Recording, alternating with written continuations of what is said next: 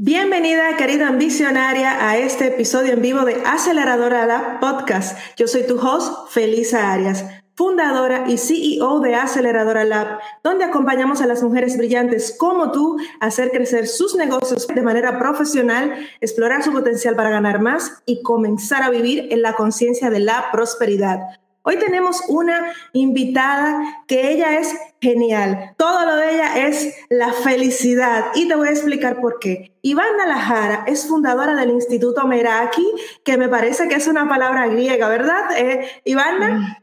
Ok. El Instituto Meraki de Felicidad Laboral, donde ha impactado a más de 11.000 personas. También es fundadora de Cuando sea grande, que lleva iniciativas que ha impactado a más de 500 niños y jóvenes en República Dominicana en situaciones de vulnerabilidad. Es cofundadora de las plataformas Wow Jobs y Genia, postulante a un doctorado en liderazgo de cambio organizacional y catedrática por más de seis años ininterrumpidos en UNIBE. Ya ves una mujer de alto calibre. Hoy vamos a hablar con esta gran mujer sobre el tema aterrizando tu moonshot y construyendo tu legado. Bienvenida Ivana, gracias por estar aquí. Felisa, gracias por invitarme, gracias por, por hacerme parte de este proyecto, de este movimiento de, de mujeres visionarias y change makers. Así que estoy muy emocionada de conversar contigo hoy. Tú eres una de nosotras. Esto es, esto, es un, esto es una ola de mujeres, una nueva generación de mujeres. Yo les llamo ambicionarias, ambiciosas y visionarias, porque nos han castigado por ser ambiciosas, nos han castigado por ser visionarias. Y este es el momento donde eh, el embodiment de ese rol, que ya lo hagamos, ¿ok? Que demos un paso hacia adelante y juntas construyamos redes para construir. Nuevamente, gracias por tu tiempo y gracias por estar aquí a compartir todo este gran valor que tienes para nosotras. Ivana, como aquí nos gusta un poquito cotillar, ¿ok? Porque hay que ser honesto. Claro. Eh, y siempre nos gusta saber esa historia, ¿verdad? Eh, hablamos un poco de, de, lo que tú has ido fundando, confundando, construyendo, porque las ideas son fáciles, pero construir es bastante hard. Entonces, ¿Cómo ha sido tu camino? ¿Cuáles han sido esos puntos de inflexión? ¿Cómo has ido conectándose, ese, ese connecting the dots, ¿no? ¿Cómo ha sido en tu caso hasta llegar a tu profesión actual, a estas plataformas que has construido y a estos proyectos? Cuéntanos un poco. Te cuento. Ahí quiero compartir eh, dos puntos. Eh, el primero a través de una historia y el segundo eh, como una gran lección que le aplico desde que tengo uso de memoria.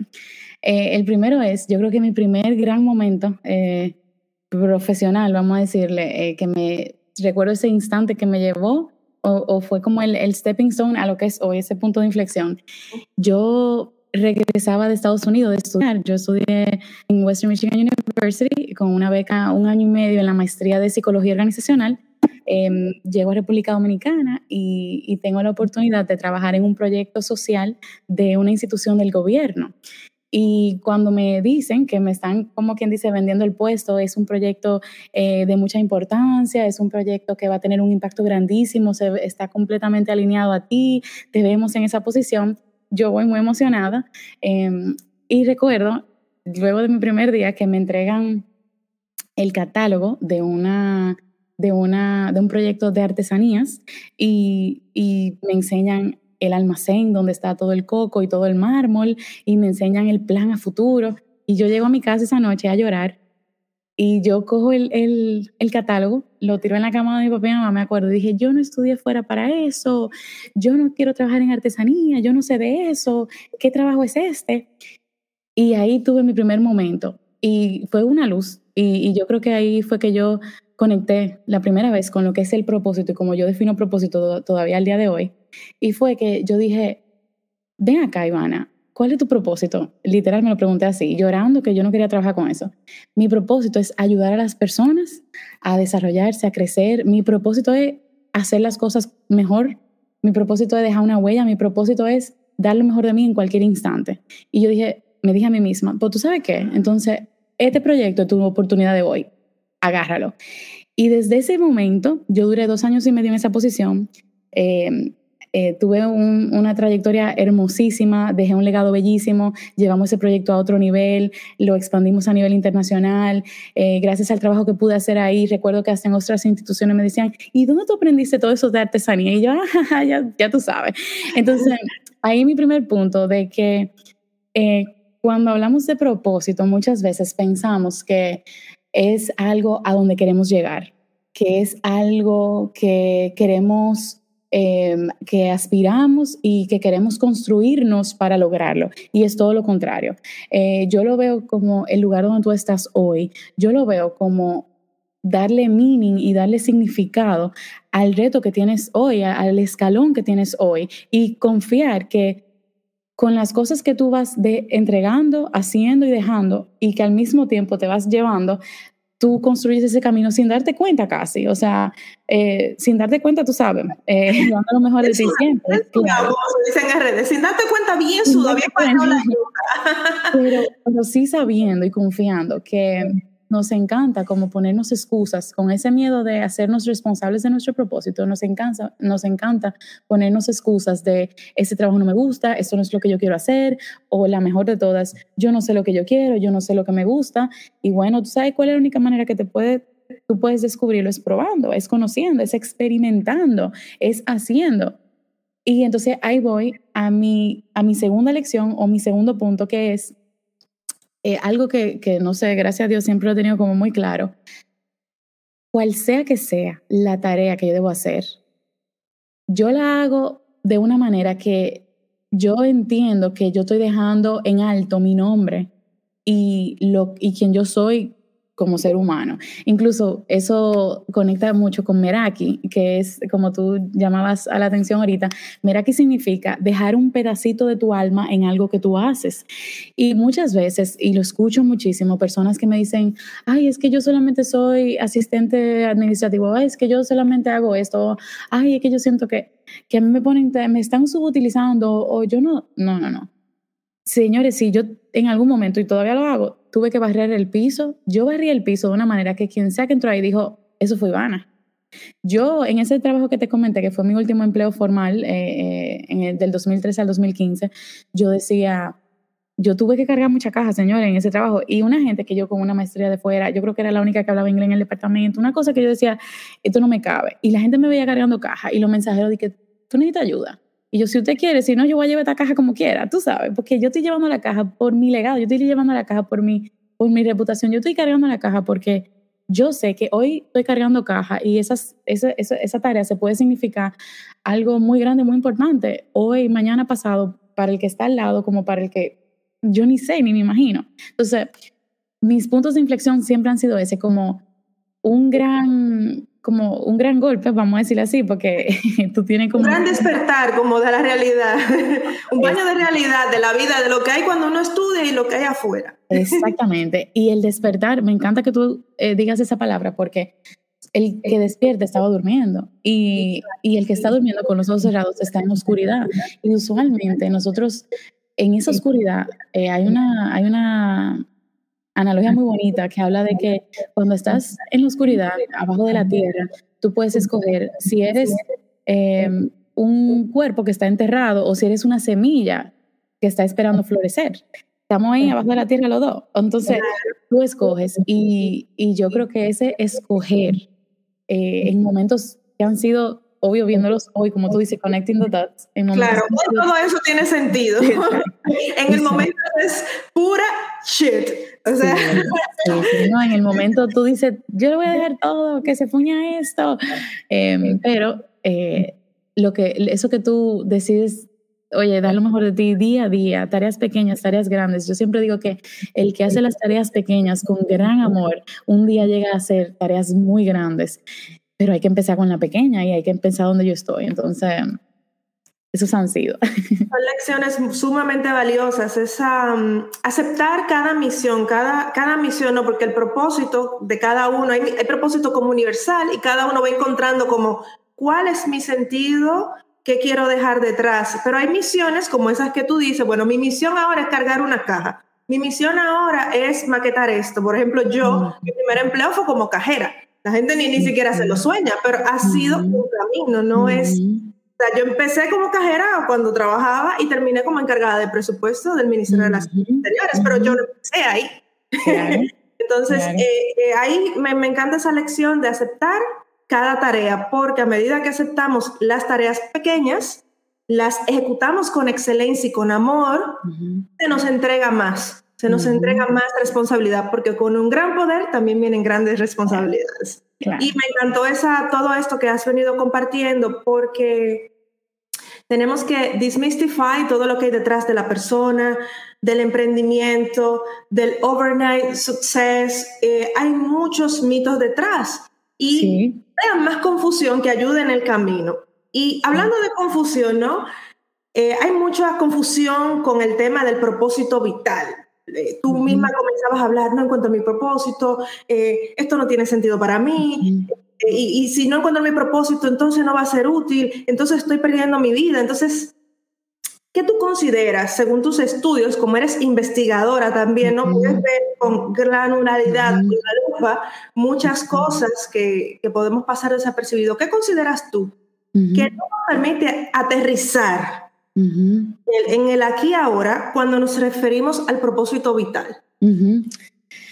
Mira, me, me, llegan a la mente así rápidamente eh, dos, dos puntos que yo creo que nosotras o nosotros nos, cuando no estamos eh, aware o no estamos atentos a que, a que eso existe o le estamos dando entrada, eh, nos confundimos y nos creamos ese caos que no nos permite em, a veces ni siquiera aterrizar, hablemos de lanzar eh, eh, o, de lanzarnos a, ese propósito, a construirlo. Em, lo primero es el ruido exterior.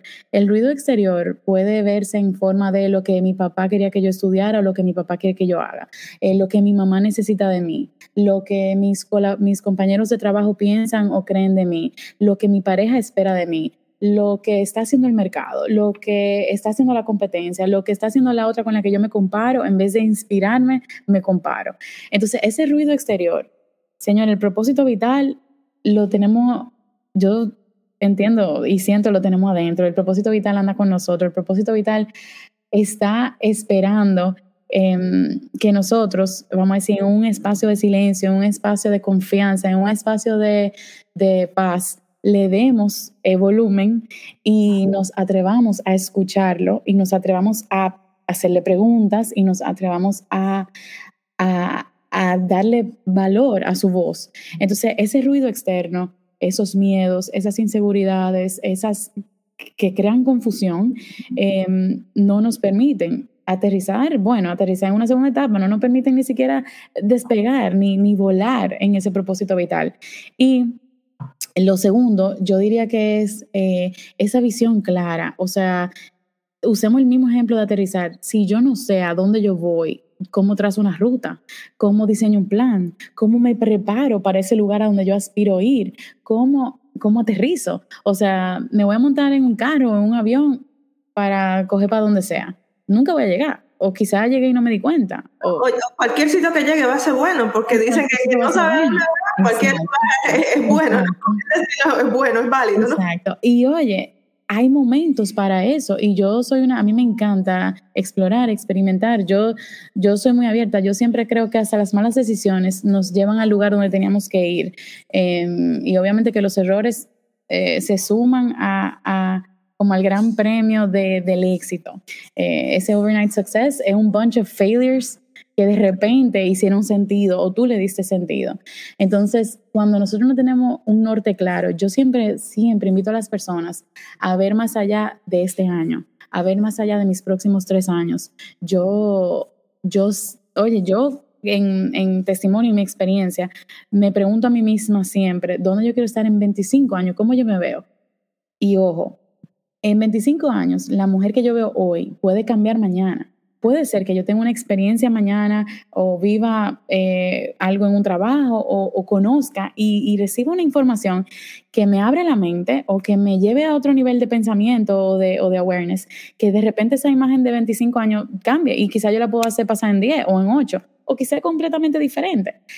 Pero lo importante es tener un norte claro, que después yo decida cambiar la ruta o decida cambiar el plan o decida que otro norte, porque ese norte hoy ya no conecta conmigo, no pasa absolutamente nada porque eso es parte del camino. Yo lo que tengo que saber es a dónde estoy caminando. Em, mi propósito vital anda conmigo. Mi propósito vital, hay una, hay una eh, educadora, ella es eh, bióloga o microbióloga, eh, ella aunque es científica eh, por su profesión y por su educación, ella es, eh, quizá tú la conoces, ella se llama Catherine Senkina, ella es en Instagram conocida como Manifestation Babe y ella de bióloga. Y no, sabía que ella era bióloga. Sí, sí, ella era, empezó como enfermera y luego eh, siguió sus su estudios en medicina y luego es microbióloga. lo que te quiero decir porque sus mensajes, sus enseñanzas que últimamente se han quedado mucho conmigo, eh, parecen como mi papá diría esotéricas y holísticas y como muy... Pero es un médico, ella es un médico, entonces bueno, ella em, me compartió algo que se me quedó y que es lo que quiero compartir hoy para nosotros concebir ese propósito vital de una manera que quizás no se sienta tan grande, tan abrumador, ni tan imposible. Y ella dice como, ese, ese purpose y ese, ese universe, ese God, ese calling, eh, es como nuestro asistente invisible y está esperando nuestra instrucción. Entonces a veces digo, vamos arriba con el asistente invisible, ¿qué es lo que yo necesito? Y vamos a trabajar. Entonces, em, ese propósito vital, una vez yo consigo y entiendo que anda conmigo, que ya está aquí, que soy yo y que no es que yo tengo que prepararme o ir a un lugar o, o seguir buscando validación o, o verme como otra cosa, otra persona, no. Es entender que anda conmigo. Segundo, bajarle el volumen al ruido externo. O sea, em, leí el otro día algo que me fascinó, que decía, no quieras ser exitoso eh, y ganarte la admiración de tus padres, mejor hazlo por tus hijos. Y yo dije, wow, qué diferente se ve el éxito para mis padres que como se verá para mis hijos. Es el que yo quiero. Tú sabes, entonces, ese segundo, bajar esos ruidos externos. Y tercero y por último, tener claro esa visión, tener claro ese norte la única manera de yo aterrizar es yo saber a dónde quiero aterrizar y a dónde voy. Entonces, creo que ahí podemos eliminar un poquito la confusión y esclarecernos. Y ojo, en cualquiera de esos tres pasos, buscar la ayuda, servirse de comunidades como esta, de inspiraciones. A mí me fascina leer historias de éxito, a mí me fascina leer biografías. Yo recuerdo que yo de pequeña le preguntaba a mi papá, papi, ¿por qué eh, hay una biblioteca en mi casa? ¿Por qué aquí hay cinco biografías diferentes de Winston Churchill? O sea, eso no me hace sentido de Napoleón. Y yo veía lo mismo, lo mismo, lo mismo. En mi cabeza era lo mismo. Y él me decía, porque cuando tú lees una biografía, tú no solo aprendes cómo piensa eh, eh, de quien escriben, sino también el que escribe. Y hoy yo entiendo eso. Y hoy me a leer. Yo voy a leer de ejemplo, Feliz, y todos los proyectos que tú has encaminado y las, las comunidades que estás construyendo y lo que haces. Me encanta, no de que, ah, yo oí un podcast de ella un día, no, me encanta su filosofía, me encanta su conducta, me encanta lo que está construyendo, déjame oír este también. Entonces, irnos apoyando mutuamente. Claro, esos modelos, eh, lo que decías también de apagar el ruido exterior, coincido con eh, no, Catherine, yo no sabía, ni me recordaba ni siquiera, pero sí la conozco como Manifestation Baby porque la conozco por, otro referente. Eh, es esto del asistente, de está siempre ahí, está siempre disponible, opera 24/7, está esperando que tú le digas, ven, dame la guía, dame el segundo paso, y está esperando que tú lo ejecutes, porque si, tú no ejecutas, pues no, hay acuerdo, ¿no? Ivana, ¿cuáles herramientas o metodologías tú consideras que nos pueden ayudar a, fortalecer esa conexión con el propósito? ¿Hay alguna metodología o herramienta que tú recomiendes? O sea, date de cuenta que en un momento, como todos, podemos perder el norte. Tenemos clara la visión, sabemos para dónde vamos, estamos ejecutando, pero hay momentos que por eventos externos, por cambio de vida, por cambio de etapa y por decimos, caramba, pues me volví a perder. ¿Cómo agarramos otra vez ahí? Y, antes de compartir las herramientas, quiero, quiero solamente decir, porque a veces a nosotros hasta nos da trabajo aceptar que estamos en ese momento incómodo, confuso, que no puede ser que yo, por ejemplo, eh, que me ha pasado y me pasa todavía, yo decir, pero mucho, Ivana, una tipa que ha construido tanto, que ha hecho tanto, que puede con todo, ¿cómo tú vas a sentarte aquí a llorar que tú no puedes y que tú no sabes y que todo eso? Y mira qué bonito, tú conoces la pirámide de necesidades de Maslow y nosotros tenemos la necesidad básica, la fisiológica, la de seguridad, la de efecto, etcétera. Mientras estoy más bajo en la pirámide, más fácil se me hace entender que tengo una necesidad. sea, tengo que ir al baño, yo sé reconocer eso. Tengo es sobrevivencia. Yo, siempre, yo lo enseño, incluso en mis clientes yo se lo enseño. Porque es parte de comprender, eh, o sea, vamos a ayudar a personas, si no comprendemos eso, Exacto. Una persona tiene necesidad, que necesita comer, ir al baño, como eso es básico. Exacto. Entonces, ¿cuándo es que nosotras nos sentimos que perdimos el propósito? ¿Cuándo es que nosotras nos sentimos que estamos desubicadas? Cuando esa necesidad más importante, que es la de autorrealización, no la estamos satisfaciendo. Entonces, ahí, ese es mi cuerpo diciéndome, tenemos que mirar para otro lado, vamos a abrir los ojos más grandes, eh, vamos a hacer lo que tengamos que hacer, y ahí vienen las metodologías y las herramientas. Eh, entonces, solamente para decir que el momento que estamos oscuro, confuso, perdido, sin norte, que no sabemos si es para la playa o si es para la montaña, que si es para Europa o si es para Latinoamérica, si quiero cambiar el mundo con World Hunger o si lo quiero cambiar con finanzas personales, que no sé lo que voy a hacer porque me siento así. Em, hay, hay varias herramientas. Primero quiero compartir herramientas sueltas y luego metodologías que existen. Herramientas sueltas que deben cada una eh, explorar las que les funciona, eh, probarlas y conocer, adaptarlas. Primero, para mí, el silencio, la solitud y la limpieza de, mis espacios y, de mis relaciones incluso. Algo súper importante es yo poder eh, pasar horas, si es posible para algunos días, en silencio, escuchando lo que de verdad tengo para decirme a mí misma. Em, segundo, otra herramienta que me ayuda mucho es eh, a través de mis emociones, eh, escribir y descubrir lo que realmente está pasando por mi mente, por mi corazón, por mi gut. Eh, algunas personas utilizan el journaling, otras personas utilizan el, famoso, la famosa silla vacía, donde tú te sientas frente a una persona en una silla vacía y le cuentas todo, em, que es básicamente dejar salir, dejar salir, dejar salir.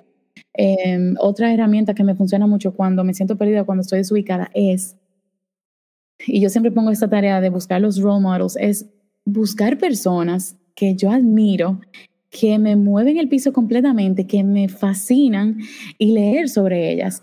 Porque, número uno, porque eso te ayuda a conectar con quién eres tú, con lo que tú amas, con lo que te encantas, con lo que tú eres capaz. Y segundo, te da una, quizá un jalón al piso, o sea, lo, lo, piso en lo pie en el piso de que si tú lees sobre esa persona, no empezó ahí, no cayó ahí, no se levantó un día y está ahí. Entonces, cuando dejamos de ver es el momento presente, que es oscuro, que es esa confusión, como la vida. Y ahora mi vida está confundida, o sea, se confundió y ahora yo estoy perdida y ahora yo no sé quién soy ni a dónde voy y, y estoy en un caos. Es acordarme que esto es un momento de mis 32 años donde está lleno de colores, colores brillantes, colores oscuros, donde está lleno de emociones, las que me gustan y las que no me gustan, donde está lleno de personas, de experiencias, y que va a pasar. O sea, y va a pasar a la misma medida que yo me comprometa a que pase. Entonces, eh, metodologías específicas. Una que, me encanta y la promuevo desde quizá el 2016 y 2017 es la metodología japonesa del Ikigai es popular, es muy, muy, hay, hay varias versiones o ediciones, pero es básicamente un paso a paso que te acompaña a tú decir desde la misión y las cosas que te gusta hacer, que te reconocen cuando tú las haces, que te conectan. Eh, luego la visión, o, que es dónde yo me veo en el futuro, hacia dónde quiero ir. O sea, ¿Cuáles posibles futuros me emocionaran? Eh, leí por ahí que, o, se conoce que la depresión es una desconexión con lo que es posible mañana. Y la verdad, el que no se quiere levantar, el que no quiere vivir, el que no puede levantarse a su cama, no está viendo que mañana puede ser diferente. Entonces, ¿para qué me quiero levantar? Eso yo lo entiendo en carne y hueso. Entonces, ¿qué, ¿qué son esos futuros que son posibles? Luego la vocación. ¿Cuáles son las causas, las penas, las heridas, los dolores que tienen los otros seres humanos, que tiene el mundo, que se conectan contigo? ¿Cuáles son las cosas que te hacen llorar, que te mueven, que, ¿cómo te digo? Que, tú misma has sabido sanar, que tú misma has sabido superar y que tú puedes acompañar a otra persona a hacerlo, o que tú puedes crear o productos o servicios o herramientas o comunidades o proyectos que aporten eso y ojo, acuérdate que yo no estoy hablando solamente de un emprendimiento, un proyecto. En el trabajo que yo comenté al principio, yo me empoderé de mi propósito pensando con este rol que tengo y este trabajo, cómo yo puedo construir eso desde las causas que me mueven, desde un, para qué mayor. Em, y por último es cómo yo puedo conectar esto y hacerlo de una manera que el mundo lo necesite, o sea, que el mundo necesita y que yo puedo aportar. Em, hay una partecita del Ikigai que se llama, le llaman profesión, pero yo digo que profesión, cuando, aunque yo dicen, ¿qué estudiaste? Eh, ¿Qué te interesa? Eso va un poquito más allá de lo que tú aprendiste en un aula, eh, por ejemplo, una persona que vivió con un padre con cáncer y en algún momento de su vida decide que quiere apoyar esa causa, crear una institución, crear un centro, no tuvo que estudiar medicina. Una persona que estudió quizás arte y de repente struggle con el tema financiero y se quiere dedicar o quiere empoderarse o quiere construir un legado en el área financiera. Entonces, es como donde todo eso se conjuga, donde todo eso se encuentra. ¿Cómo es posible vivir del arte sin quebrarse? O sea, en la apertura de las posibilidades. Exacto, exacto. Esa metodología es bien reconocida, me parece que es muy práctica. Eh, hay, otros, eh, hay otras herramientas, hay otras metodologías. Hay, bueno, incluso, cosa de la vida que este año yo voy a lanzar el, el Purpose Protocol, que tiene como unos encuentros y unas sesiones que te hacen preguntas importantes para eso. O sea, ¿qué tú piensas de ti? a veces nosotras nosotras estamos escribiendo nuestra historia de una manera que no nos empodera a vivir y a embody, como tú dices, ese propósito y ese legado. Entonces, si yo no me cuento esa historia, ¿cómo se la voy a contar a otro? Entonces, escribe tu historia. Incluso, hay dos ejercicios bellísimos. Uno, escribe tu historia hoy. ¿Cómo tú estás contando quién tú eres? ¿Quién, quién, quién tú sueñas con ser, quién tú has sido, quién tú puedes ser. Y imagínate que, no sé, que tú tienes 100 años y que tú, tú ya decides descansar, vamos a decirlo así, y que alguien escribe tu biografía, que tú quisieras que escribieran, escríbela. ¿Qué tú hiciste en los 100 años de vida que tú tuviste? Yo le llamo a esa herramienta porque también la uso Mortality Motivation. o sea, hay tiene como dos lados. Uno es saber que no somos eternos, de que nuestro paso es un regalo y que ese, valioso presente para construir constantemente. Y otra es, bueno, te vas, ¿qué dejas? el legado. El legado. Y oye, veamos, te vas como, como algo del día a día. O sea, a veces, em, con quien yo estaba teniendo esta conversación hace poco sobre Vivimos esperando grandes momentos. Ah, con Freddy. Vivimos esperando grandes momentos. Vivimos esperando los grandes logros. Vivimos esperando ese próximo trabajo, ese próximo gran cliente. No. ¿Qué tú le puedes brindar que tú tienes hoy? ¿Qué tú puedes hacer con este instante que es hoy, con este pequeño momento de hoy, que mañana va a ser el momento grande? Entonces, tú te vas, pero piénsalo como yo me voy de esta conversación, yo me voy de este día, yo me voy de, de, esta, de este degree que yo quiero dejar. Y eso se va acumulando y se va a quedar en un gran dejar de lo que fueron mis cuántos años pude vivir y lo que pude construir, que fue más allá de este cuerpecito de carne y hueso. De tu propia existencia, porque eso es el legado. Dejar algo más allá que, que vive, exista, impacte construya más allá de, tu existencia, de lo que tú eres hoy, de quién eres y de lo que has vivido. Excelente. Cuántas lecciones preciosas. Eh, vean, vuelven a ver la repetición, tomen nota y apliquen. ya, se los digo, esto es para implementar aquí, esto no es para claro, Claro. Hay filosofía, pero tenemos que ponerla en práctica para que cada una pueda transmutar en su vida todos estos conocimientos, cómo se ve eso en mi vida, cómo lo puedo aplicar, cómo lo puedo modelar, cómo lo llevo a la práctica, ¿no? Y tú sabes que, Felisa, que tú diciendo eso, me acuerda un momento reciente donde hay un problema y o, una oportunidad y es que todas muchas veces sabemos lo que hay que hacer. No es cuestión de que, ay, es que yo no sé qué hacer, quiero eh, llegar a mi peso ideal, no sé qué hacer quiero empezar un negocio, no sé qué hacer. No es que no sabemos, porque las herramientas, la información, el contenido, el paso a paso, la metodología, todo eso está ahí. El tema es la acción, el tema es el hacer. Algo tan sencillo como el otro día, me acuerdo que yo estaba con, aquí estaba en menos 15, menos 13, y yo tenía frío, estaba cansada, estaba como medio harta, estaba en ese mood, eh, explotada, estaba durmiendo mal. Y decía, yo sé las cosas que pueden boost mi, mi yo, sé exactamente, ni modo que la tengo que saber, pero la diferencia entre esta Ivana y la Ivana que yo pudiera hacer lo que yo haga, Entonces, tú sabes que yo me puse mi ropa de gimnasio, yo salí a mi friazo, yo me fui a mi gym, puse la música que me gusta, me senté, hice mi journaling, todo eso, y era otra persona. Entonces, no es que yo no sé qué hay, es que a veces, y esto es muy importante, a veces queremos añoñar, añoñar como ese permiso, porque como no siempre nos lo damos, porque no creemos que no lo merecemos, cuando llega lo añoñamos y nos quedamos ahí, es como que casi no, lo estamos disfrutando, ese sufrimiento. Entonces, no, porque al, yo inferior, al ego, le encanta eso, esa comida para el ego. Al ego le encanta que tú estés ahí, que no hay salida y que esto no se esto nunca se va a arreglar y que, y que yo no puedo hacer nada. Al ego le encanta esa comida. Ahora, yo superior a ese tu yo guía que está ahí para, ¿verdad? Eh, darte señales, pasos de acción para que puedas contribuir y vivir tu máximo potencial. Ese responde a tu acción. O sea, hay una coherencia. Yo siempre digo, hay unos frentes que incluso compartí en mi libro, que deben estar alineados para prosperar en todo lo que uno haga, que es pensamiento, emociones, palabra y acción. si estoy pensando, ah, yo quiero que mi emprendimiento vaya bien, pero cuando yo tengo que asumir un 30, un 40% de cosas que a ninguna empresaria le gusta, porque hay una parte que a nadie le gusta en su negocio, vamos a ser honestos. Entonces, en ese 30 o 40% yo no decido que lo voy a hacer o quién lo va a hacer, lo voy a delegar a quién, pero hay una decisión, hay una acción hay un verbo ahí, o lo hago yo o lo digo. Claro.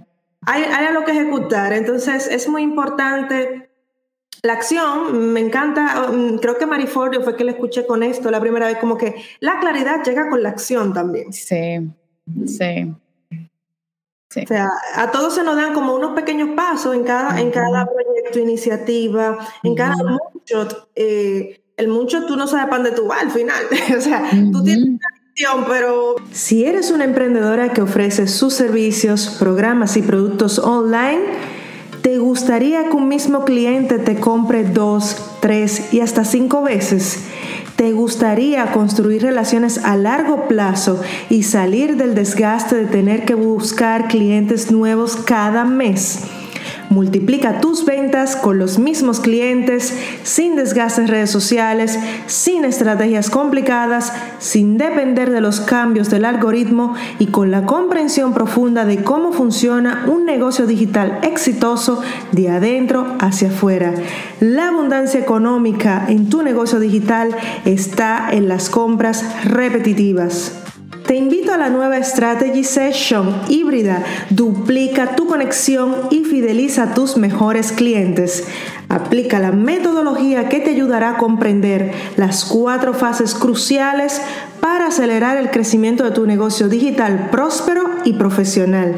Duplicar tu conexión con mejores clientes, dejar de depender del algoritmo para vender más, repeler a los que solo buscan contenidos gratis y pasar del volumen a la calidad. Apúntate en el enlace aquí en la descripción. Nos vemos dentro. de ejecución, porque vamos, vamos, esto se va poniendo como cada vez más, picante, más fire. Eh, hay algunos, hay algunos eh, mitos, ¿verdad? Eh, frecuentes cuando queremos conectar propósito y plan. Ah, porque tú has ido hablando un poquito de esto. Hemos ido introduciendo el tema así como de manera muy natural y orgánica. Eh, lo que hoy tengo que hacer es cargar caja. Esa ha sido la misión que me entregaron hoy para yo hacer el mundo un lugar mejor. Pero mi plan no es cargar caja. mi plan fue que, cuando yo vine de los maestríos, lo que sea, era dirigir. Eh, un gran departamento, una gran empresa, lo que sea, pero no ha sido así. ¿Cuáles mitos hay detrás de esto cuando queremos hacer esa, esa intersección de propósito y plan? Mira, yo creo fielmente en la planificación. Yo soy obviamente obsesionada, tengo mis herramientas de planificación, eh, yo sufro de, que necesito esa ilusión del control y que me gusta tener las cosas que yo las conozca, las pueda dirigir, que estén eh, como yo espero y todo eso.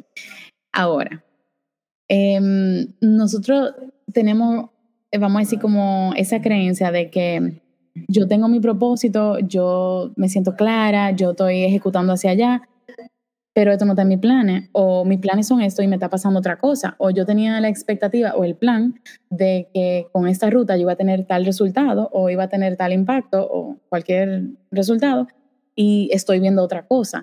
Entonces, yo creo que ahí lo más importante es yo entender que yo necesito un plan, yo creo, inclusive para yo darle vida a mi propósito, para yo asegurarme que mis acciones sean estratégicas, estén alineadas, eh, yo las pueda medir, eh, que yo pueda eh, incluso medirme a mí como quien va a ejecutar esa visión, yo necesito un plan. Ahora, yo tengo que tener presente que mi mayor recurso para ejecutar exitosamente un plan va a ser mi capacidad de reaccionar de manera optimista, de manera estratégica, de manera, eh, hay una palabra en inglés que me viene y no la sé en español, resourceful, ante cualquier cambio en ese plan. También uso mucho esa palabra porque nunca me acuerdo, pero es como con muchas capacidades, ¿no? Tener esas capacidades, esa, esa, caja de herramientas ahí para responder a lo que se te presente. Es como yo saber maximizar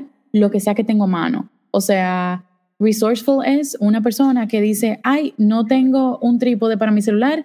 Y el resourceful dice, aquí hay un vaso, déjame ponerlo al revés, aquí hay un tape con una escoba, déjame pegarlo. Entonces, resourceful es hacerlo mejor y maximizar lo que sea que tenga a mano. Entonces, yo tengo mi plan y, y al que lo agarran sin un plan, lo, tú sabes, dice desde los años creo que 50, em, es muy famoso, dice, creo que era Ford, que no, fallar al tener un plan es planificar para el, para el fracaso. O sea, a failure to plan is a plan for failure.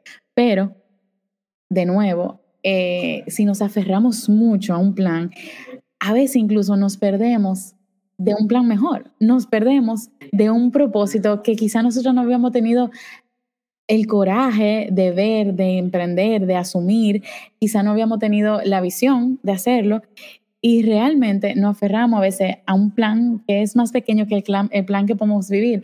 Hay una imagen, una visual, que yo creo que antes de irme a estudiar fuera, me enamoré de ella y por muchísimos años era como mis amigas pensaban en mí y pensaban en esa imagen. Y es, y aquí sin ganas de hacer eh, conexión con una religión específica, pero esa era la imagen, es eh, el, eh, la imagen de Jesús con un peluche eh, grande, grande en su espalda y una niña con un peluchito chiquito en la mano. Y Jesús le está pasando la mano diciendo, dámelo. Y ella está abrazando su peluchito y dice, ay no, es que a mí me encanta. Y ese es mi plan. A veces yo lo veo así como que me encanta mi negocio, me encanta mi pareja, me encanta, este es mi plan. ¿Por qué el novio me vota? ¿Por qué el negocio no se me da? ¿Por qué me sacan del trabajo? Déjame mi peluchito que me gusta. Y él tiene que traer ese gran peluche o ese gran plan que no estamos viendo, pero tenemos que tener la confianza de saber que lo que se nos presenta para cambiar el plan está a nuestro favor. Nos está dando una oportunidad de construir algo diferente, construir algo más grande. Y hasta por ley, vamos a decirle de física, me atrevo a decir, a mayor oscuridad, mayor luz. O sea, mientras más grande la sombra, más grande el objeto. Entonces, tengo que entender cuando estoy súper perdida, súper confundida, mi plan me lo pusieron upside down y estoy que me sacaron de mi centro y toda la ilusión de mi control, tengo que entender y aceptar, embrace y actuar como si realmente me están regalando un peluche más grande, lo único que no lo estoy viendo. Me están regalando un plan más grande, lo único que no lo estoy viendo. Y de nuevo, vuelvo incluso al principito, cuando yo decía, en ese momento y en todo momento, mi rol es dar lo mejor de mí, mi rol es dejar mi huella con cualquier tarea que tenga que hacer. Tengo que agradecer que me votaron del trabajo, déjame escribir la mejor carta y salir por la puerta grande. Me fueron infiel y se me está cayendo el pedazo de mi vida. Déjame agradecer que viví esta experiencia y tengo este aprendizaje y que eso significa que hay una relación más bonita que me está esperando en el futuro. Y eso se vuelve como un mindset. O sea, yo soy planificadora, yo tengo mi plan, a mí no me agarran de sorpresa ni me agarran de que asando batata, como dicen ahí, de que no, yo tengo mi plan. Ahora, si me cambian el plan, pues yo voy a hacer lo mejor que pueda con el nuevo plan, confiando que es porque viene algo más grande de lo que yo quizá me podía incluso imaginar en mi plan original. Hay dos, dos, perlas muy valiosas. Una es la certeza, o sea, de confiar en una inteligencia superior que está siempre operando, que hace que creó los océanos, puebla la tierra, Pasa la primavera, la estación, sin que tengamos que intervenir. Sucede todo. Eh, nuestro corazón está latiendo y nosotros no estamos pensando, mi corazón está latiendo, no. No, el corazón latiendo, los pulmones. Respira, no respires, respira. A menos que tú hagas mindfulness, tú no, que va a tener atención, pero eso está siempre sucediendo. Entonces esa misma inteligencia está siempre operando para prosperarnos, para traer vida, para traer luz al mundo. Entonces esa certeza ahí como que de, que estamos siendo sostenidas. Y al mismo tiempo otra perla que, saco ahí de, lo que nos vas compartiendo es eh, confiar en el plan, pero también ser flexibles de que no es, yo siempre digo, no tiene que ser como yo quiero, pero estoy abierta a que sea más grande de lo que yo quiero. Claro, claro. Claro. O sea, esa apertura, o sea, esa flexibilidad, yo soy friki también de la planificación, así que te comprendo perfectamente eh, las cosas organizadas, porque eh, es mejor tener un plan, ejecutar con orden para poder pivotar, ajustar, cualquier cosa que presente lo vas a gestionar mejor. Cuando no tenemos un plan, esa constante improvisación, sobre todo en los negocios, eh, nos lleva mucho a adivinar, a mm. desgastarnos, a dispersarnos y a, drenar recursos, energías y tiempo. Ivana, ¿y cuáles consideras tú que son las etapas para aterrizar una misión en un plan? Ok, ya yo tengo una visión, sé cómo me siento, hacia dónde voy, lo que quiero hacer, lo que me mueve, conozco mis motivaciones profundas. Ahora, ¿cómo yo aterrizo eso? ¿Cuáles son las etapas que tú consideras cruciales para ponerlo ahí en blanco y negro y aterrizar?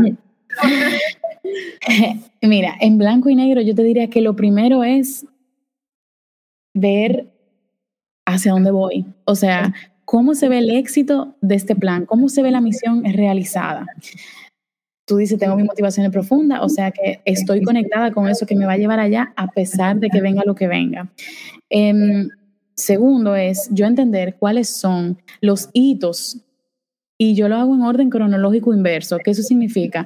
Que, exacto, exacto. Que si yo, por ejemplo, algo sencillo y el ejemplo que, que a veces utilizo, que es, imagínate que yo quiero hacer una maestría, entonces un plan, tengo esa misión o quiero abrir un centro, yo estoy en el día de la apertura de ese centro o yo estoy visualizando em, ese día que llegué a mi universidad. ¿Qué tuvo que pasar el día anterior? ¿Y qué tuvo que pasar antes que eso? ¿Y qué tuvo que pasar antes que eso? Y yo, si hoy me siento y digo, yo abrí la puerta a mi negocio, ay Dios mío, ¿cómo yo voy a hacer eso? Sencillo. Imagínate que hoy, que visualización, eso es una herramienta eh, para mí básica y fundamental, no nada más para las grandes eh, cosas de la vida, sino hasta para las pequeñas. Entonces yo digo, hoy abrí las puertas de mi negocio. ¿Qué tuvo que pasar ayer y ayer y el día antes y el día antes y el mes antes y todo eso? Hago ese orden cronológico inverso de los hitos que tuvieron que pasar. Luego a esos grandes hitos, muy básico, le saco esas tareas puntuales.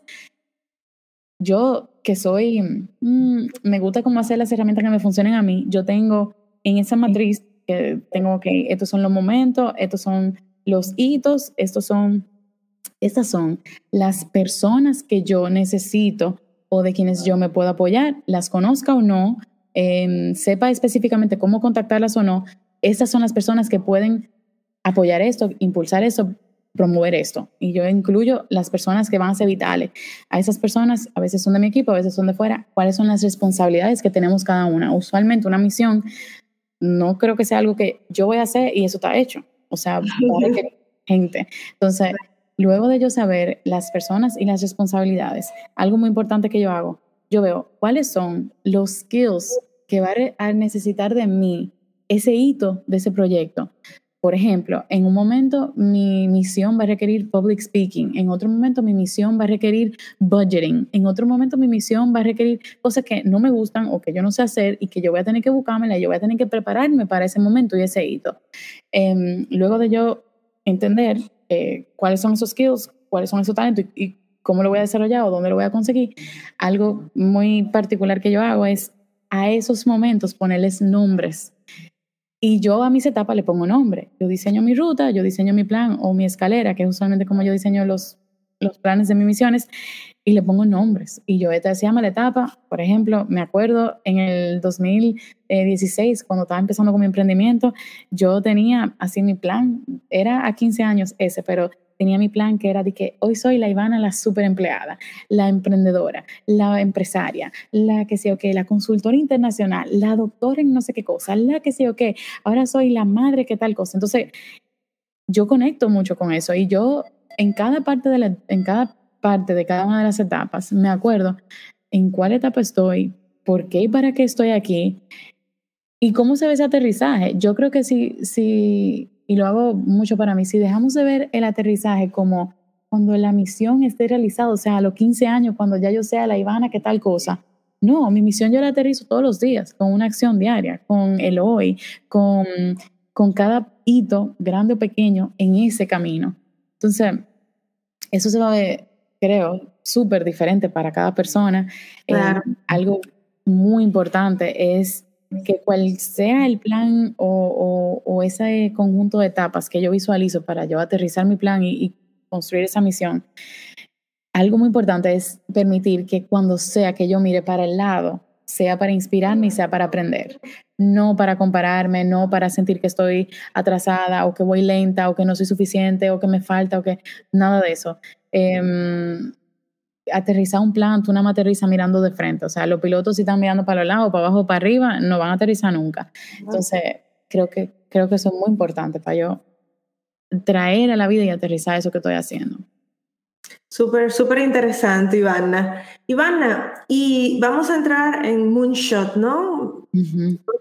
venimos de lo personal, venimos un poco desde el propósito, venimos desde la profunda, que nos mueve, que nos hace saltar de la cama y a veces eh, que también nos, nos molesta en el mundo. O sea, que, ¿qué callo siento yo en esa cambiar? ¿Qué queremos cambiar? Porque ese callito ahí me molesta. Entonces eso hay que cambiarlo. ¿Cómo nuestras iniciativas pueden impactar al mundo positivamente? Mira, eh, con, con, eso del, del, concepto de los moonshots, donde tú estás pensando en grande, tú estás pensando justo en eso, en un problema o en una solución, vamos a llamarle, que el mundo necesita y que tú entiendes en carne y hueso que eso debe pasar ya. Y con eso, la primera pregunta que, que estuvimos, por ejemplo, compartiendo en el Moonshot Planner y que, y que empujamos con el exacto y que empujamos con ese propósito es qué va a cambiar en el mundo porque yo existo. Entonces, algo que yo siento que es muy importante de rescatar sobre esa idea o esa pregunta es que el mundo a veces puede ser un aula, el mundo a veces puede ser un colegio, el mundo a veces puede ser una oficina, un departamento, un, un, edificio, una comunidad, un país. Em, y lo digo porque cuando las personas escuchan moonshots y escuchan cambiar el mundo, causa un poquito de resistencia, da miedo, se siente que abruma.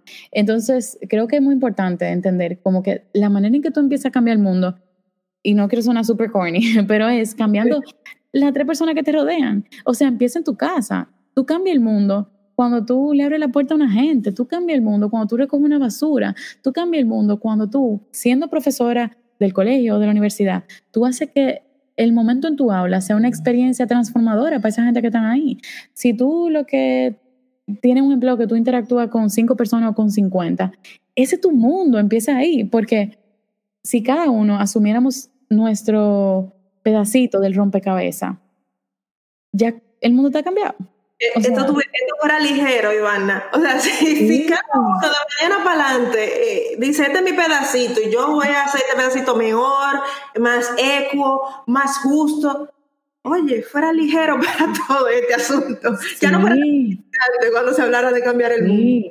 Y luego de que nosotros empezamos a actuar sobre esa idea, ¿tú sabes qué? Yo voy a ser la mejor profesora de tal cosa, yo voy a ser la mejor asistente de tal cosa, yo voy a ser eh, en la comunidad más X de Y.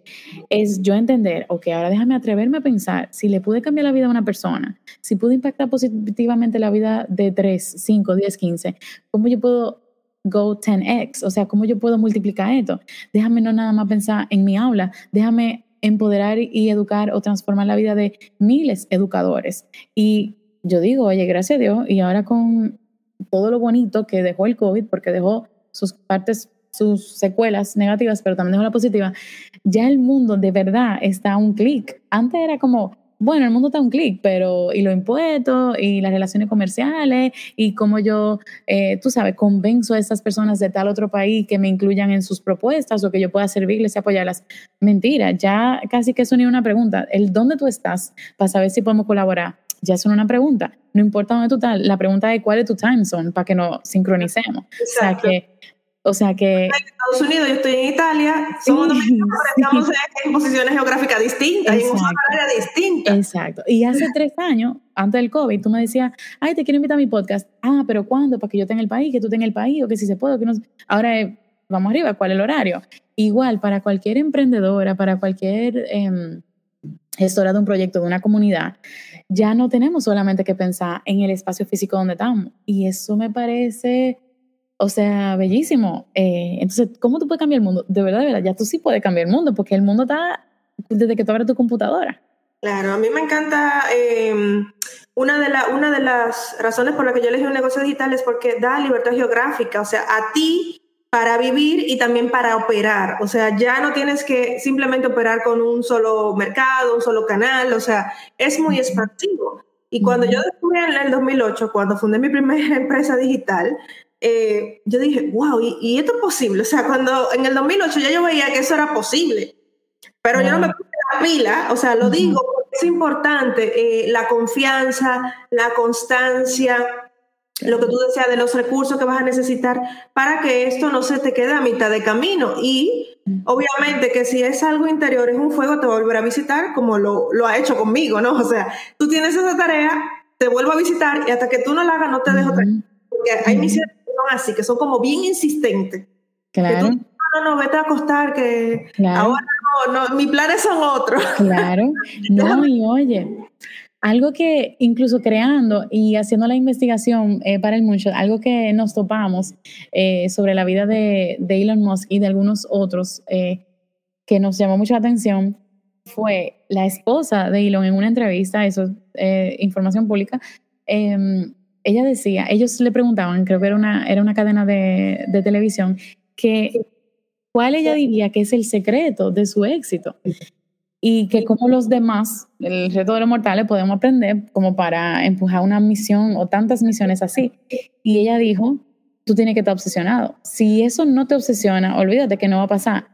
Y eso, por ejemplo, a mí me resonó mucho porque a veces yo puedo ser obsesiva y, requiere un poquito de obsesión y a veces uno recibe en las que estamos así como empujando una misión o, o tratando de crear algo, creando algo, construyendo, recibimos de nuevo ese ruido externo de que, pero tú pareces una obsesiva, pero descansa, que hoy es sábado, pero, y ojo, yo no vengo a promover una agenda de que no descanse y no, porque eso no soy yo. Yo descanso todos los días, yo me tomo mi descanso. Tú eliges cuándo hacerlo, esa es la diferencia. tú, eliges, con qué comprometerte. Estoy comprometida ahora con esto, yo elijo descansar. Estoy comprometida a concluir mi doctorado, yo elijo eh, no dormir. Por ejemplo, yo siempre le digo a las clientes, cuando yo estaba haciendo mi maestría y trabajaba a tiempo completo, pues yo dormía literalmente por tres años, dos horas al día tres años de mi vida que me la pasé así y de vez en cuando había un día que le decía cuerpo, levántate cuando tú quieras. Sí, pero, sí, no, pero fue tal cual.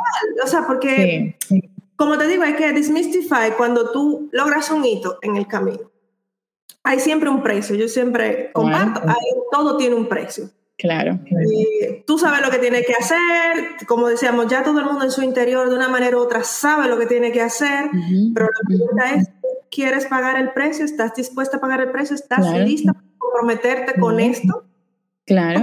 y oye, claro, y oye, lo veo con las amigas que, por ejemplo, eh, son quizá más enfocadas en su salud, en su cuerpo, en su físico, y yo pudiera estar aquí sentada y que, pero tú eres una obsesiva, cómete esa pizza, pero tú eres una obsesiva, no vayas al gym a las 5 de la mañana. No, qué bonito. Mira el cuerpo que tú estás construyendo, mira la vida que tú estás construyendo.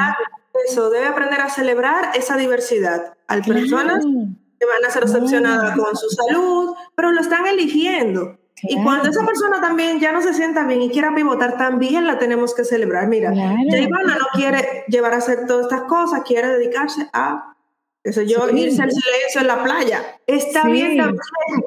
O sea, eh, porque ahí es que viene el tema de que nos estamos comparando, miramos hacia afuera, el juicio. Estamos también apuntando. Entonces, ¿a quién estamos apuntando cada vez? Porque estamos también con una carga energética que se revierte en contra de nuestros propios planes. Como deja vivir, ¿no? Estos, viejos refranes, como vive y deja vivir. Sí, sí, sí, sí. Y oye, algo, algo también como en esa misma sintonía que me, me pasó una vez. Eh, fue, fue muy mágico y fue muy bonito porque a todas creo que en algún punto nos pasa que eso que me pasó en el 2017, eh, yo vi un comentario en una de mis publicaciones de la agenda que decía lo siguiente. Y a esto es que llaman una emprendedora, una tipa que coge una agenda que ya existe y le pone su logo, algo así. Y yo, ya tú sabes, me puse nerviosa, me estresé, pero ¿cómo así? Claro que no, yo tengo tres años construyendo esto, papá, papá, papá.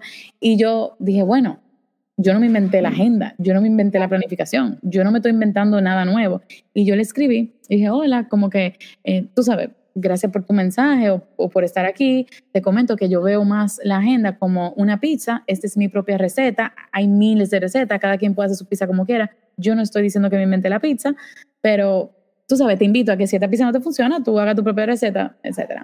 El punto fue que en el momento fue medio traumático, pero pues dije, bueno, yo, no, yo sé lo que yo he hecho y lo que he construido, entonces no me tengo que sentir mal. Pero, oye, qué hermoso.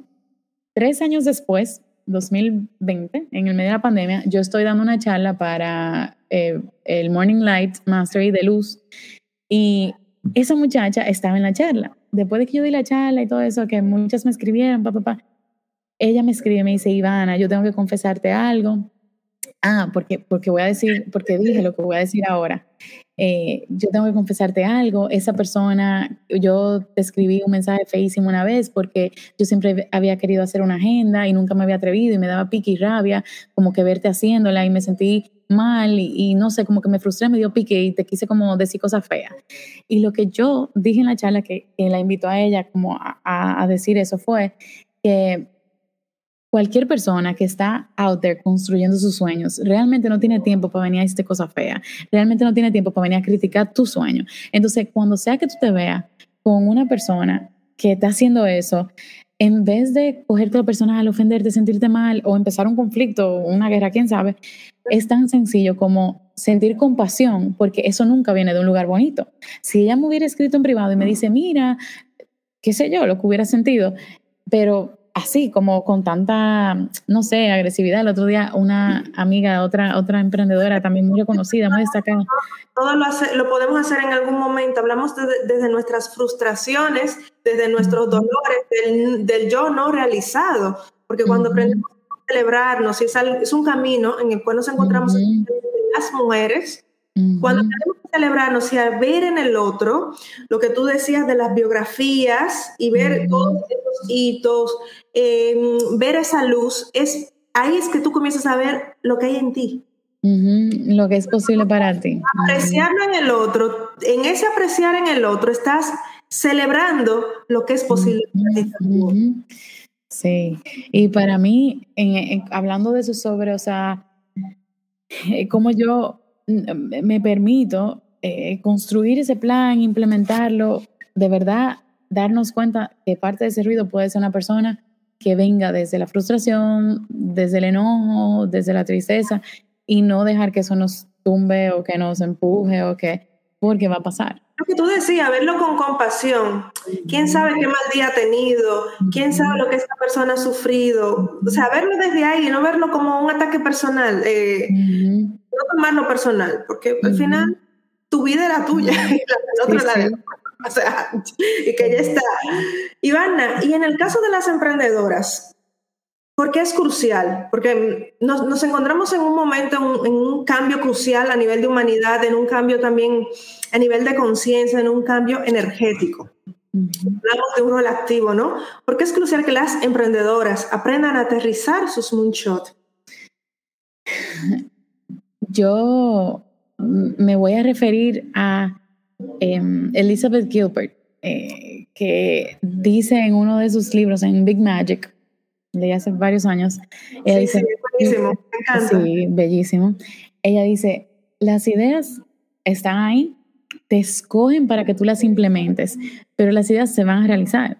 Y si ellas te escogen, es porque tú puedes hacerlo. Pero si tú escoges no hacerlo, ya van a buscar otra gente que la haga. Entonces, no quiero sonar, no sé cómo vaya a sonar, pero ¿por qué es crucial que tú hagas y aterrices tú mucho? Porque si tú no, eso otro lo va a hacer. Entonces tú eliges si tú vas a empoderarte de, de esa idea, de esa solución, de esa magia, de, de, ese, de esa diferencia que tú puedes hacer en el mundo, que se te ha regalado porque ese sueño, esa visión es una semillita que tú tienes en tu corazón y que si está ahí es porque tú tienes todo lo que necesitas para hacerla, pero si tú no la haces, eso va a pasar y alguien la va a hacer. Entonces, yo cuando leí eso me acuerdo que dije, ay Dios mío, eso fue antes de felicidad laboral. Dije, ay Dios mío, es que si yo no hago felicidad laboral, alguien lo va a hacer.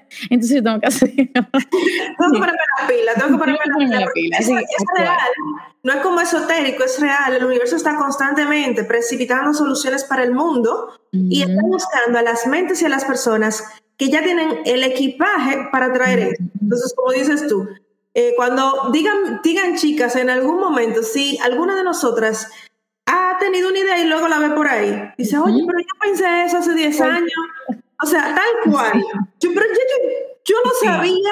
Sí, sí. Tú no lo, asumiste, no asumiste esa misión del momento y el universo dijo, esto tiene que nacer, esta solución tiene que estar en el mundo. Contigo sin ti. Contigo sin ti. Hay otra mente también con las capacidades y el equipaje para hacerlo realidad. Sí, y, y, lo lindo es que aunque hayan varias personas que persigan solucionar el mismo problema, aterrizar el mismo moonshot, realmente cada una sí es única y cada una sí tiene algo, eh, el, tú sabes, ese diferenciador, ese, mm, ese, ese toque mágico que nada más es de Ivana, nada más es de Felisa. Entonces, olvídate que si hay otra gente que lo está haciendo, el mundo es muy grande y necesita mucho.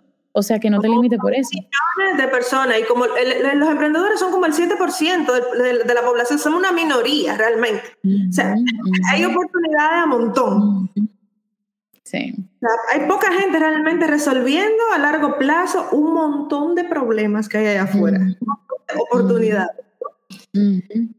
Ivana, ¿y qué posibilidades? Me encanta hablar mucho de, las posibilidades, ¿no? Del potencial, de esa semilla, ¿no? Eh, se abren entre nosotras cuando aterrizamos. ¿Cuál ha sido tu experiencia ver otras mujeres, emprendedores que hayas acompañado, empresas también, cuando comienzan a aterrizar y ejecutar sus grandes ideas día a día, ¿qué posibilidades pueden abrir entre nosotras? Mira, algo, algo muy bonito es que una idea grande de hoy, para mí, en cinco años, puede ser una idea pequeña, pero que abre la puerta a una idea aún más grande. Por ejemplo, ¿cómo nace el Moonshot? El Moonshot Planner, que nos abre puertas, que permite conectar eh, personas, mujeres, que empodera y, equipa a gente para ejecutar sus moonshots, nace porque hace seis años yo salgo a la agenda y hoy, por ejemplo, Pablo me dice, Concho, vamos a hacer esta colaboración, vamos a hacer esto juntos.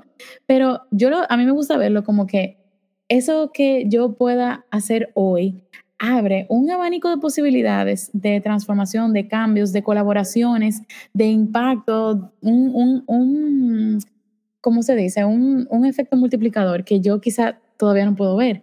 Y realmente funciona como una bola de nieve. O sea, ¿cuáles son las posibilidades de que se abren? Yo no te sé decir cuáles son, yo te sé decir que se van compounding y que se van haciendo más grandes mientras yo voy ejecutando. Em, hay algo importante y es cuando ¿cómo se dice? Cuando yo empiezo a ver que juntos, con, más colaboración y menos competencia, nuestras propias ideas, nuestros propios proyectos pueden llegar a más personas, pueden evolucionar algo que quizá ni cada una se imaginaba que podía hacer.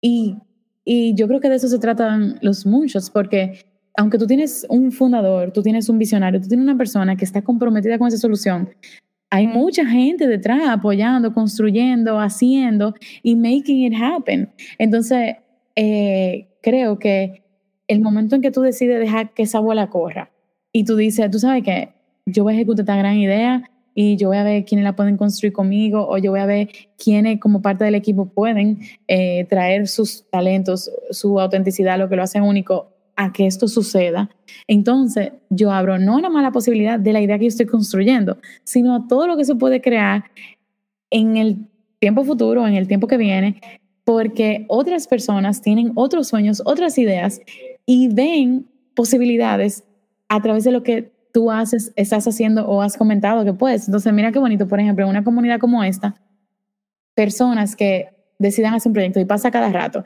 Ay, conocí a tal persona en la aceleradora lab y estamos haciendo tal cosa juntos. Pero resulta que por esos proyectos que hicimos juntos, tres años después, una o ambas, o de diferente manera, tienen otras oportunidades, otras posibilidades, y se vuelve realmente como un compound effect, se vuelve un, con efecto multiplicador. Claro, el efecto pues, cada vez más grande. Ese efecto bola de nieve que me encanta a mí, eh, me encanta hablar del efecto bola de nieve, ese efecto compuesto, porque siempre se está esperando como el final de las cosas, el resultado. No, no, eso va construyendo y se va sumando, se va sumando. Y parece que lo que Ivana hizo fue magia, no, fue una cosa, después otra, y después otra. nosotros estamos juntas construyendo un nuevo paradigma en el modo de hacer negocios. ¿Qué consideras tú que debemos soltar, que en un momento funcionó, fue bueno o lo que sea, o no fue bueno, que hay que dejarlo ir? no, porque verdad, no todo ha sido eh, gloria en, los negocios. ¿Y qué debemos abrazar? ¿Qué debemos comenzar a abrirle las puertas que todavía aún no lo hemos hecho? Yo creo que, y, no sé si la respuesta te va a sonar muy filosófica, pero yo creo que debemos... respuesta. Eso fue lo que me llegó. Claro, es tu visión, es tu, es tu pedazo de la pizza, ¿no? Exacto. Yo creo que debemos abrazar. Perdón. Yo creo que debemos saltar, soltar lo que esperábamos que fuera, debemos soltar las expectativas, debemos soltar las, o sea, el querer Em, que las cosas sean como queremos que sean y debemos empezar a abrazar la realidad como es. Debemos empezar a abrazar a la capacidad que tenemos de transformar esa realidad. O sea, como yo, llevando mi moonshot a, a la ejecución, me enfrento con un sistema, me enfrento con un, con, no sé, con una política o me enfrento con un sistema educativo o con un sistema de cualquiera que sea mi, mi mundo o mi, o mi ámbito, y tengo que soltar, y tengo que soltar como primero las ganas de que, de que, ¿cómo yo lo digo? Porque mira qué pasa, algo que, que me pasa que, ¿qué debo soltar? Y a veces la gente como que, suelta lo que no te funciona, suelta lo que no te gusta, suelta, no, esas no son las cosas que tenemos que soltar, lo que tenemos que soltar es nuestra expectativa de cómo el colaborador ejecuta y lo que debemos abrazar es nuevas maneras de empoderar a esa persona para que dé los resultados que yo quiero. No, bótalo, no, no vote, porque va a votar él y va a tener que votar a otra persona. Que de emprendedora a empresaria, un, un tema es el team building, un tema es diseñar. Eso es un issue, vamos a hablar de Es un reto, es un reto. Eso es un gran reto. Oye, diseñar equipos, construir equipos, empujar y liderar equipos es un reto grandísimo. Y a veces los emprendedores que somos visionarios, que somos creativos, que somos capaces, tenemos nuestra manera, se nos complica cuando hay que, ok, ahora es gestionar, dirigir, liderar. Y tenemos que soltar las, la reacción rápida de querer soltar, o sea, no, yo no, yo no puedo querer votar a una gente porque no está cumpliendo. Ahí yo aprendí algo que a mí se me quedó y es, no hay malos soldados debajo de un buen general. Entonces, cuando tú te estás quejando de un soldado, mírate en el espejo, que es el general el que no sirve. Entonces, ¿de qué manera tú puedes abrazar la realidad de esa persona y transformarla, empoderarla para que sirva a tu propósito? A veces yo oigo personas como que, no, porque ese cliente es muy complicado Oye, suelta la comodidad del cliente que funciona como tú quieres. Suelta la tranquilidad que te da un cliente que no molesta. Abraza el reto que este cliente te puede brindar de elevar tu calidad, de, ojo, también no estoy diciendo que tú aguantes necesidades de colaboradores que no están alineados con tu visión, ni que aguantes clientes que...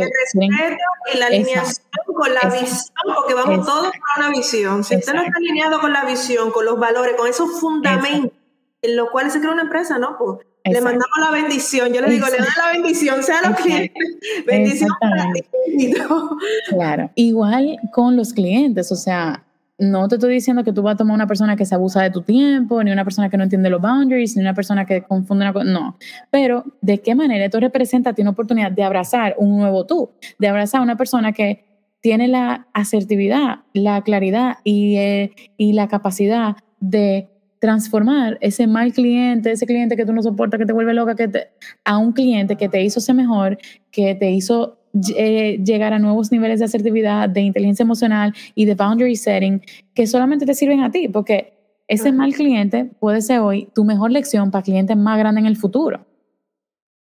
y también con el caso de los colaboradores e incluso con los clientes, te has sentado a diseñar un proceso, te has sentado a diseñarlo. Si no lo has hecho, entonces ese es el momento de decir, ¿cómo las cosas en mi empresa. ¿Cómo, debemos operar? Que yo he probado que es óptimo y que funciona también para mí como persona, para no desgastarme mientras construyo. Porque si tú te mueres en el camino, pues no llegas a ningún moonshot. O Claro, si algo, tú algo que yo siempre digo es, porque una frase muy común eh, principalmente en nuestro país, como yo no tengo tiempo para eso, yo no tengo tiempo para estar enseñando, yo no tengo tiempo para estar sentándome. Y digo, el que no tiene tiempo para educar a sus colaboradores va a tener que buscar tiempo para corregir y sustituir a sus colaboradores. Entonces, ¿qué te sale mejor? Claro, es bastante desgastante. Ivana, ¿y qué le dirías a Ivana de 20 años que la haga sentirse hoy merecedora de todo lo próspero que la vida tiene para ella? A la Ivana de 20 años. Em, yo, lo grande yo viendo otras entrevistas tuyas, yo vi esta pregunta y yo dije, dije, ay, no quiero pensar en eso. Quizá no me la hagan a mí. sí, nosotros nos, encanta, porque al final el mensaje de Ivana para 20 años será para muchas mujeres que de darse un permisito más, ¿no? Claro, claro. Mira, em, yo a la Ivana con 20 años le diría que no importa el trato que le den, no importa eh, que, o sea, no importa dónde ella se encuentre, que siempre siga, oye, dando su mejor sonrisa y que confíe en lo que ella ve que es posible para ella. Eh, a Ivana de 20 años yo le diría que se atreva más, que al final la verdad es que uno se arrepiente como más de lo que no hizo que de lo que hizo, porque a menos que no sea que tú vayas a terminar en la cárcel, que es lo peor que puede pasar, tú sabes. O sea, Hablan de todo, pero nada que lo lleve a la cárcel. exacto.